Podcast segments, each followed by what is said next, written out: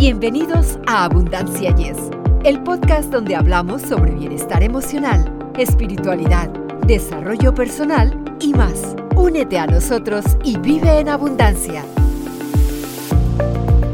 Hola amigos, deseamos que este día les esté brindando momentos maravillosos. Soy Victoria Rich y junto a Eduardo Rentería estamos listos para sumergirnos en otra emocionante aventura con abundancia. Yes.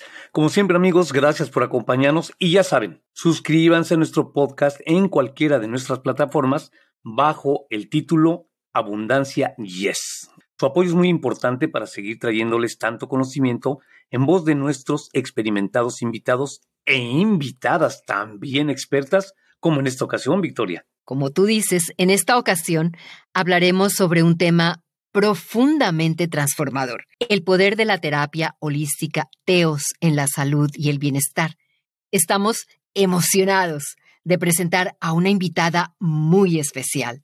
Marianne de Yaca y Maldonado, la mente brillante detrás de Teos, una escritora, sanadora y maestra cuya obra ha marcado un antes y un después en el ámbito de la sanación. Las terapias Teos ofrecen formas más integrales y profundas de mejorar tu salud y la de tus seres queridos. Así que prepárate para una conversación que podría cambiar tu forma de ver la salud y la sanación. De entrada, extiendo un poquito la información que les acaba de dar mi compañera. Fíjense que Marianne es una reconocida escritora cuyos libros nos indican que su experiencia como terapeuta en medicina alternativa y especialista en sanación hacen que se convierta en una verdadera experta en el conocimiento del cuerpo físico y sutil por medio de conexiones y comparaciones con diferentes tradiciones y culturas. Gracias a todo ello, es creadora y fundadora del primer sistema de sanación orgullosamente mexicano titulado TEOS, que significa tejido eónico de sanación. Sin agregar más, debemos prepararnos a conocer esto que es extraordinario en la voz y de la mano de Marianne. Victoria, pues recibámosla con mucho cariño. Marianne, es un placer tenerte hoy con nosotros. Tu decisión de acompañarnos nos llena de gratitud y es un auténtico honor tener a alguien con tu sabiduría en nuestro podcast. Una cálida bienvenida. Ay, Victoria, muchísimas gracias. Ahora que los escuchaba yo con esas presentaciones tan hermosas, hasta yo me emocioné. Se me empezaron a llenar los ojos de lágrimas de verdad. Dije, yo la quiero conocer. Yo quiero conocer a esa mujer de la que están hablando. Así que además de estar muy, muy contenta por estar hoy aquí con ustedes, la verdad es que también estoy conmovida ahorita y agradecida por la invitación y por la presentación tan hermosa que han hecho acerca de toda esta labor. Gracias a ti, Marian. Cada gran idea tiene su chispa de inspiración. En tu mm. caso, me encantaría saber qué te inspiró para crear Teos y de qué manera se distingue este sistema de otras terapias disponibles. Ok, gracias, Victoria. Mira, voy a empezar un poquito más atrás de tu pregunta. Le voy a dar un poquito de contexto a, tu pregunta. Eh, yo tenía ya muchos años de estar practicando la curación con las manos. Yo empecé a practicar curación con las manos muy joven y empecé con el Reiki. Fui alumna de la primera maestra que llegó a traer el Reiki a México. Eran sesiones así muy pequeñitas, con muy poquitos alumnos y este, estudiar con esta maestra no era fácil, ¿no? Tenía que ser por invitación especial y además el, costo era altísimo en, aquella época, era así una cosa exorbitante en dólares, eh, pero yo estudié con esta maestra porque ya había estado con, con la comunidad Cora de la Sierra de Nayarit, en donde los Coras me habían identificado con las señales chamánicas. Y ellos fueron quienes realmente dieron un giro muy fuerte a mi vida. ¿no? Estar en la Sierra Cora la primera vez para mí fue un parteaguas muy fuerte y fue un antes y un después. Y algunos años después, claro, yo me cuestioné muchísimo, ¿no? Cuando regresé de la Sierra Cora, porque yo en aquel entonces trabajaba en cine, en cine documental, y era bien buena en el trabajo que hacía, era muy profesional, muy entregada. Yo pensé que me iba a dedicar al cine toda mi vida y pues no. Resulta que los coras me dijeron que no, que mi, mi camino iba por otro lado y poco a poquito fui entendiendo que se trataba de sanar con las manos, entre otras cosas. Para cuando yo conocí a, a esta maestra que trajo el Reiki, para mí era perfecto conocerla en ese momento. Esto fue como tres años después de que yo había estado yendo continuamente con los, con los coras a la Sierra de Nayarit y el Reiki me cayó como anillo al dedo. Y después del Reiki también tomé varias clases de, masajes, también estudié herbolaria en la Universidad de Chapingo. Para mí yo daba Reiki, para mí yo daba una, una sanación con las manos eh, fui conociendo poco a poco a otros maestros, ¿no? Como la vida te va llevando a conocer a otros maestros mexicanos, chamanes también, que te van enseñando su propia sabiduría y que tuvieron pues la gracia, yo digo, yo tuve la gracia de conocerlos, de encontrarme con ellos y agradezco muchísimo la generosidad y su, su capacidad de poder estrechar una relación tan fuerte conmigo, porque no nada más se convertían en mis maestros, también se convertían en, mis mentores, en mis amigos íntimos o en gente muy, muy cercana a mi corazón.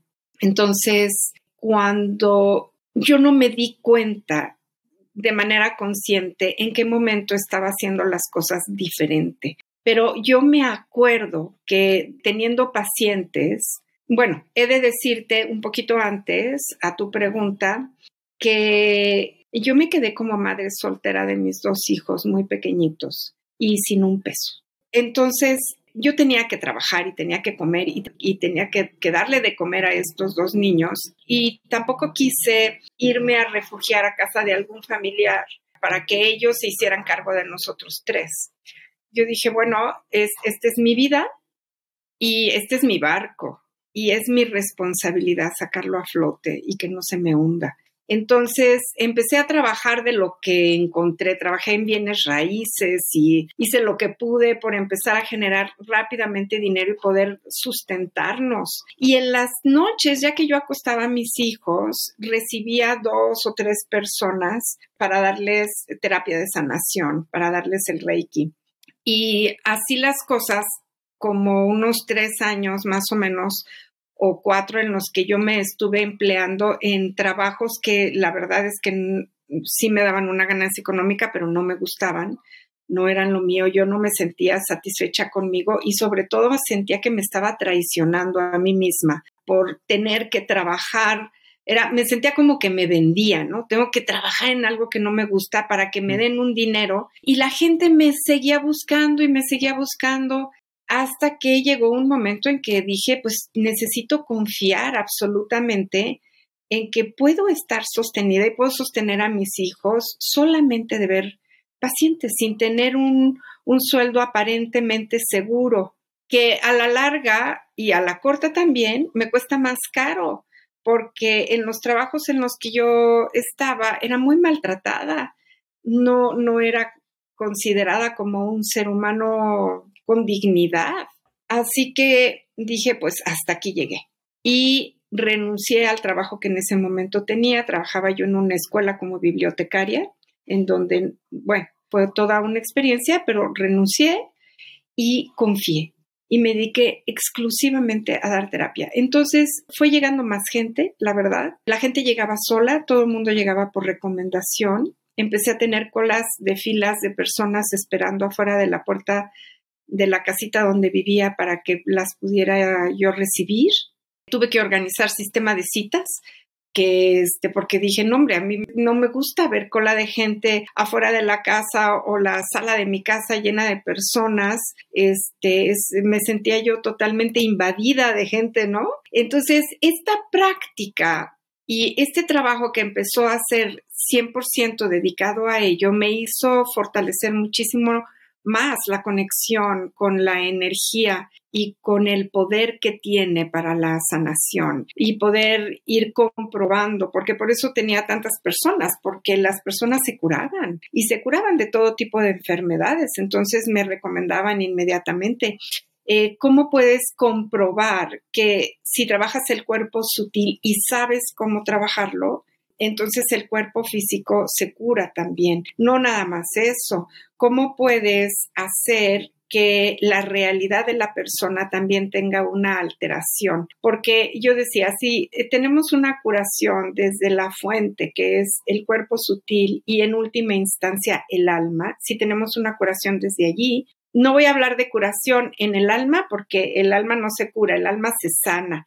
y la energía sutil también se sana. Lo que se cura es el cuerpo físico, ¿no? Pero la sanación realmente es muchísimo más profunda. Entonces, en las terapias con los pacientes yo entraba en estados meditativos y en estados alterados de conciencia. Esto siempre me pasa. Entonces se abre mi capacidad de visión en el momento en el que estoy trabajando este, y empiezo a recibir información de las personas, pero a veces también sucede que empiezo a recibir información de lo que tengo que hacer con esa persona, que se puede salir un poquito de lo que ya conozco, de lo que ya manejo, de lo que ya sé. Entonces, empiezo a recibir información y empiezo a ver que hay tejidos de luz. Y así fue como empecé a ver los tejidos de luz de las personas y empecé a ver los campos áuricos y empecé a entender y a experimentar con mis propios pacientes. Yo no les decía nada en el momento, la verdad, pero yo empezaba a darles la terapia y empezaba a ver luces y me preguntaba, ¿y es este vórtice que estoy, este punto que estoy tocando es un vórtice de energía? ¿Qué pasa si lo enlazo o toco otro vórtice de energía? Y luego, ¿qué pasa si lo enlazo por acá? La verdad es que de manera totalmente empírica empecé a entender que la energía es un tejido, que este eh, tejido puede romperse o se pueden hacer hoyos o se puede debilitar, que del mismo tejido energético surgen las enfermedades o los padecimientos para el cuerpo físico, que desde este mismo tejido también surgen las cuestiones emocionales, ¿no? La depresión, la tristeza, la ansiedad, la angustia. Y empecé a comprobar que si yo tejía esta luz, las personas podían recuperarse a sí mismas de una manera mucho más rápida, porque además ni lo hacíamos de la manera tradicional con la medicina alópata, ni lo hacíamos tampoco a nivel mental como lo hace un psicólogo, sino que lo hacíamos de una manera completamente diferente, en donde al tejer la luz de las personas, las personas podían recuperar la conciencia. Era más fácil que despertaran su conciencia y más fácil que también el alma se centrara. A veces el alma se sale de centro ¿eh? y a veces se sale del cuerpo y entonces esto genera conflictos bien profundos en las personas y no lo saben o no lo entienden y tratan de buscar la solución con pastillas psiquiátricas, no es que esté en contra de la psiquiatría, yo creo que la psiquiatría sí tiene un fundamento importante, pero a veces no es necesaria la psiquiatría, pero un psiquiatra no entiende que lo que pasa es que el alma está fuera de lugar y que si se centra el alma, todo empieza a hacer conexión, todo empieza a tener un orden nuevamente. Entonces, fueron muchos años de trabajar así y me empecé a dar cuenta que estaba yo teniendo un diseño de tejidos energéticos que yo fui ordenando como en mi mente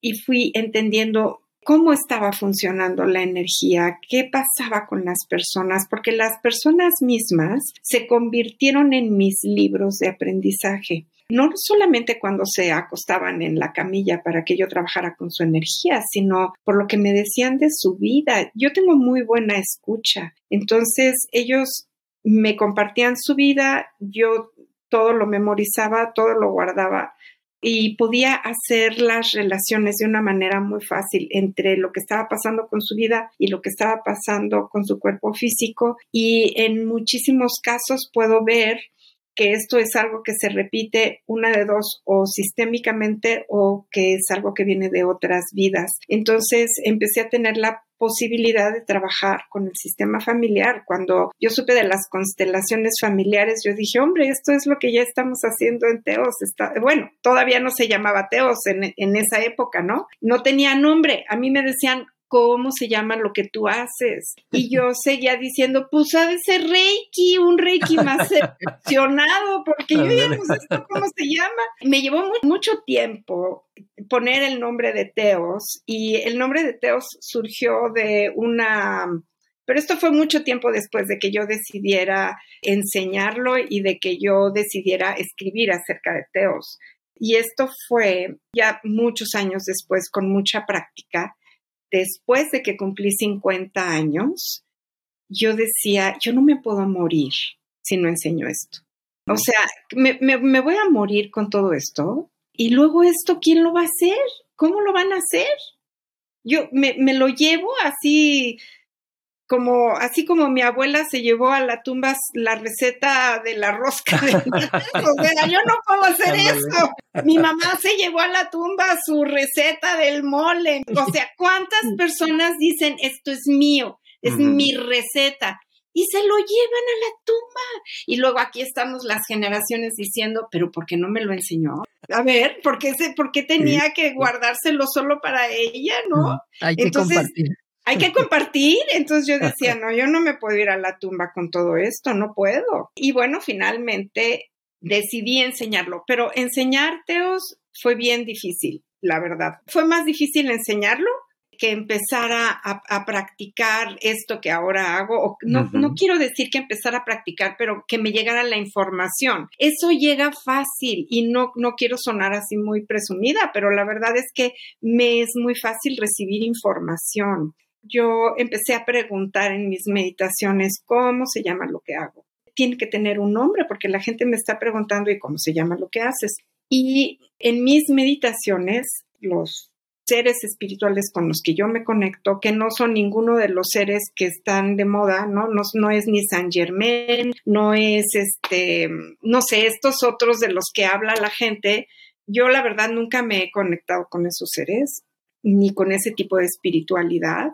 Siento que tengo una conexión profunda con Jesús, a pesar de no haber sido educada bajo la religión católica. Pero siento que este es un maestro que, que sí me puede hablar y otros maestros que son más antiguos. Tengo conexión muy, muy fuerte con toda la energía teotihuacana y tengo una conexión también muy fuerte con toda la energía que viene de los Himalayas. Entonces yo siento que mis conexiones espirituales más, más fuertes en este planeta vienen básicamente de estas dos áreas geográficas, digamos, ¿no? Y yo tengo la fortuna de vivir además en México, de ser mexicana y actualmente vivo en un lugar que está sobre bases teotihuacanas. El, el lugar que yo elegí ahora para vivir, ya estoy muy, muy cerca o sobre bases teotihuacanas, porque Querétaro, no sé si tú sepas, Eduardo, pero Querétaro ancestralmente tiene orígenes teotihuacanos. Sí, sí, sí. ¿Verdad? Entonces, esta es mi inspiración, pero mis maestros me dijeron, pues investiga, investiga lo eónico. Era la única palabra que a mí me llegaba. Esto es eónico, esto es eónico, duro y dale con, con la palabra. Y yo nunca había escuchado hablar de eónico, nunca. Entonces me puse a investigar, en aquel entonces empezaba el Internet, o sea, yo les estoy hablando como de la prehistoria, ¿no? Cuando empezaba el Internet y empezaban las computadoras, ¿no? Entonces me puse a investigar eónico, ¿qué es eso? Y lo que encontré y lo que fui encontrando a lo largo del tiempo es que Cronos es el guardián del tiempo lineal, pero Cronos ha sido creado por otros dioses y estos dioses otros son los dioses eónicos. Y todos los dioses eónicos son los creadores de los que después nosotros conocemos como los dioses griegos, ¿no? Todos esos fueron creados por dioses que les antecedieron y a esto se les ha llamado los dioses eónicos y eón es el dios del no tiempo. Entonces eso a mí me cuadró perfectamente bien, porque yo siempre decía, es que lo, con lo que yo trabajo es con las frecuencias del alma, en realidad. Teos trabaja con las frecuencias del alma y las frecuencias del alma no tienen tiempo. Yo puedo trabajar con frecuencias que no tienen tiempo y por eso me es también fácil viajar en el tiempo, por eso me es fácil poder ver qué pasó en una vida anterior o en esta misma vida puedo ver eh, si la persona tiene que moverse hacia un lugar o si tiene un pendiente. Por ejemplo, me han mandado llamar mucho para apoyar a personas que están en estado de coma y que no se pueden, que no pueden morir, que están ahí todas conectadas, pero ya están en estado de coma. Entonces, yo llego a conectar con ellos, les doy uno de los tejidos terapéuticos. Hay un tejido terapéutico en especial que centra el alma. Este tejido terapéutico se llama aliento blanco. Entonces, yo estoy dando la terapia a la persona y al mismo tiempo estoy hablando con el alma. Y la persona que está en estado de coma me dice, mira, yo no me puedo ir si no resuelvo esto, esto, esto y esto yo necesito que venga tal hijo, que venga tal persona, que es que se entregue no sé qué, y me dan su, lista de pendientes, vamos a decir. Entonces yo le digo a esa persona que está en estado de coma, ok, yo voy a hacer todo esto y tu alma está lista para poderse desprender. Entonces, cuando acabo de dar la terapia, yo doy la información a los familiares y les digo, a ver, hay un hijo que no quiere venir. Ay, sí, que el hijo, peleado, hay este pendiente, te doy la lista de pendientes y digo, esto hay que hacerlo pronto porque él ya está listo para irse. No, que nosotros queremos que viva más tiempo, no va a vivir más tiempo, él ya está listo para irse y se tiene que ir, pero estos son sus pendientes. Entonces, cuando los familiares arreglan los pendientes, el alma fácilmente se puede ya desprender. Y me ha pasado al revés, me ha pasado que he tenido gente que está en el borde de la muerte, que está ya desahuciada, y entonces me mandan llamar para que esa persona se muera más rápido y deje de sufrir, le doy la terapia de aliento blanco y dándole la terapia del aliento blanco me doy cuenta que esa persona no se va a morir, no está el emisario de la muerte, no veo por ningún lado pendientes y más bien lo que veo es una vida a futuro en esta encarnación todavía. Entonces acomodo el alma, restituyo la energía y le digo al alma de la persona, ya estás listo, ahora sí puedes seguir con tu vida adelante. Y cuando acabo de dar la terapia, le digo a los familiares, esta persona no se va a morir. Esta persona tiene muchas cosas que hacer en esta vida y efectivamente esa persona se revive. Fíjate, Marian, que me vino a la memoria la famosa Pachita, Tú sabes, supongo que sí sabes, ¿verdad? De Jacobo Grimberg, todo ese rollo. ¿No podría ser que tú, por medio de lo que me dijiste al principio, que nos dijiste al principio, del uso de tus manos y todo el manejo de energía, etcétera, etcétera, etcétera, ¿Podría conectar eso que hacía Pachita con lo que estás tú empezando a, desarrollar en, forma ya tan grande? Mira, yo no me puedo comparar con Pachita. para empezar, yo no la conocí. Nada más leí el libro de Jacobo, pero, y sí conocí a Jacobo, pero yo no conocía a Pachita. Entonces, yo no me puedo comparar con Pachita porque creo que trabajamos de una manera diferente. Aunque Pachita era toda una curandera, y era muy, muy buena, por lo que dicen, ¿verdad? Pero creo que yo trabajo de una manera más sutil y yo trabajo con el campo emocional. Pachita no trabajaba con las emociones ni con la historia de la vida de las personas. O sea, la gente llegaba porque decía que tenía algo ahí que, que la iban a operar o que tenía una enfermedad X y entonces Pachita hacía como operaciones y, la gente sangraba y, ella sacaba el tumor o y, hacía sus operaciones con sus manos. Yo no trabajo así. Yo no saco sangre, pero sí deshago tumores. Es mucho más sutil lo que yo hago. Este, yo he podido curar a muchas personas de cáncer, pero yo no hago el trabajo como lo hacía Pachita. Mi trabajo es más sutil todavía al de Pachita. El de Pachita todavía es muy físico. Ella se metía, abría el cuerpo, sacaba no sé qué, salía la sangre, ¿no? Este, yo no hago eso, la verdad.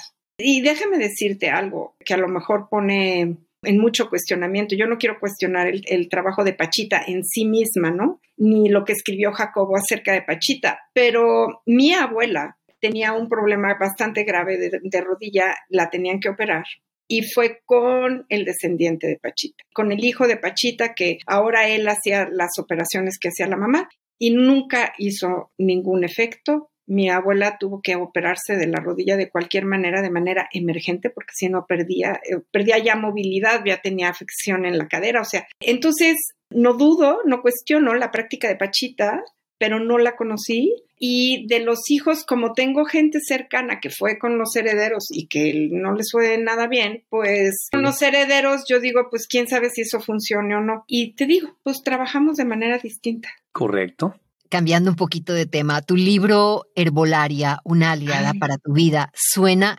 increíble. Ya está disponible y ¿qué te motivó a brevemente que nos cuentes qué te motivó a escribirlo y dónde pueden nuestros oyentes encontrarlo? Mira, el libro de herbolaria, yo amo las plantas medicinales. Y algo que amo mucho también es poderle dar a las personas la capacidad de sanarse a sí mismas también. Yo creo que nosotros tenemos la autonomía y la libertad de podernos atender a nosotros mismos. Por eso es que enseño teos para que la gente aprenda a sanarse energéticamente. Por eso también escribí el libro de herbolaria, porque en, en el libro de herbolaria yo pongo muchos remedios y hablo mucho de las plantas. No hago un estudio botánico de las plantas medicinales, me parece que no es necesario porque hay muchísima bibliografía al respecto, pero yo hablo, por ejemplo, de un sistema anatómico. Yo hablo de anatomía en todo el libro de herbolaria, quiero decirte. No hablo nada más de plantas medicinales, porque las personas quieren curarse algo, pero no conocen su cuerpo y el cuerpo es algo que se tiene que conocer. Este refrán famosísimo de conócete a ti mismo. Bueno, pues conócete de verdad. Tienes que saber en dónde está el hígado, en dónde está el vaso, cómo funcionan, qué necesita, qué necesita tu corazón, qué necesita el sistema digestivo, qué pasa con la vejiga. Hay gente que no sabe dónde tiene sus órganos, ¿no? Entonces, hablo de nuestros distintos sistemas a lo largo de todo el libro. Cada capítulo es un sistema anatómico y en cada capítulo también relato una historia que tiene que ver con ese sistema anatómico. Y luego también hablo brevemente de lo que emocionalmente puede afectar al sistema anatómico del que estamos tratando. Y ya después te doy todo un listado de plantas medicinales y de comida, ¿eh? porque la comida es también la comida cura, la comida es herbolaria, o sea, pensamos en plantas medicinales, pero no, no pensamos que la herbolaria también son las frutas y las verduras. Eh, todo lo que nos comemos en casa es herbolaria sin tomar en cuenta las carnes, por supuesto, pero todo lo que viene de la tierra, todo lo que es natural es herbolaria. Entonces yo integro todo eso ahí. ¿Para qué? Para que las personas se conozcan a sí mismas, que conozcan su cuerpo físico que es tan precioso y tan perfecto, que sepan cuáles son las emociones que pueden afectar a su cuerpo físico para que cada quien empiece a trabajar consigo misma. Y luego las plantas que puedes adquirir para que tú solita vayas al súper o al mercado o las siembres en tu casa incluso, ¿no? Y que puedas saber que el tomillo no es nada más para la cocina, para aderezar tu comida, que el tomillo también puede eh, curarte de virus y bacterias, que sepas que la salvia no es nada más para el pollo al horno, sino que es una de las plantas para curar la energía femenina más profundas, que sepas que la herbolaria está en tu vida cotidiana y no la has valorado, tú te puedes curar, tú te puedes apoyar para volverte tu propio médico, que se regrese ese conocimiento que tenían nuestras abuelas de una manera tan cotidiana como que si, ay, mijito, te duele el estómago, pues tómate un besito de manzanilla. Bueno, que, que se retome esta sabiduría de nuestros ancestros a nuestra cotidianidad y que esto nos dé un poquito más de autonomía y libertad y responsabilidad con nuestros propios niveles de salud y bienestar. ¿Y dónde lo podemos encontrar? Bueno, va a estar en todas las librerías porque se publica de manera impresa y digital. Entonces, en México, pues estará seguramente en Gandhi y en Porrua y en todos lados, en el sótano, en todos lados. Por supuesto, va a estar distribuido por Amazon y eh, de manera digital e impresa también. La gente puede, si quiere su libro impreso, que yo, este libro en particular, recomiendo mucho que sí se compre impreso para tener ahí impresas las, las plantas que recomiendo en cada capítulo. Como que digitalmente no está tan mal porque las puedes tener en tu ordenador. Lo que no va a funcionar tanto es el audiolibro porque trae muchas plantas, ¿no? Que tienes que ver cuáles son. Entonces, aunque el audiolibro puede llegar a ser muy divertido por las historias que ahí cuento.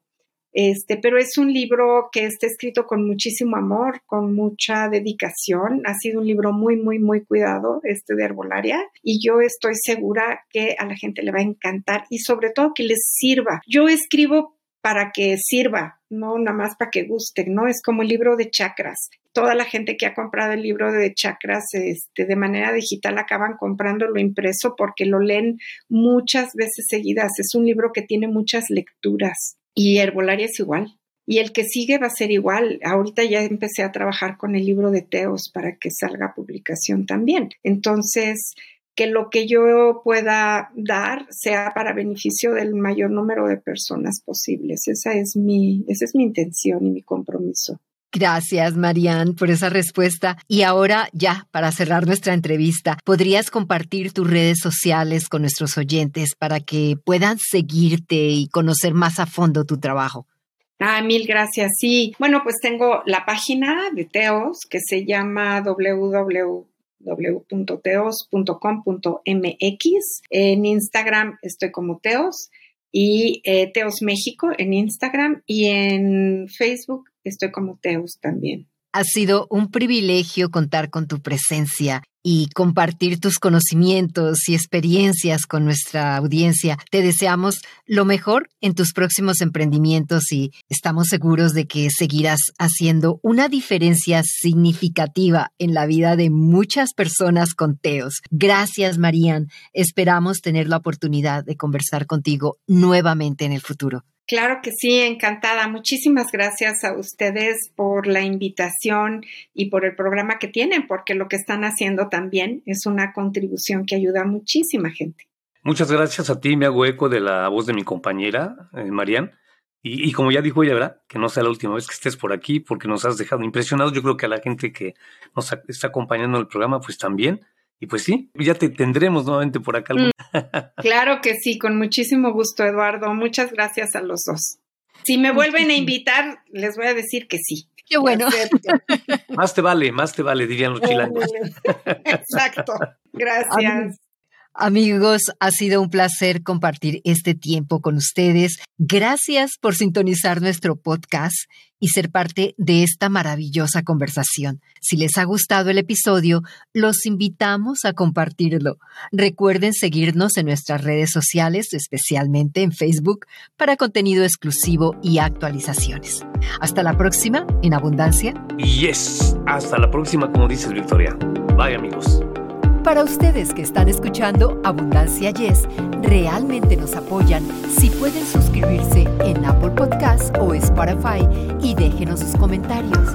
Así nos ayudan a llegar a más personas y por ende a unirnos más y a vivir una vida mejor y con abundancia. Comparta este podcast.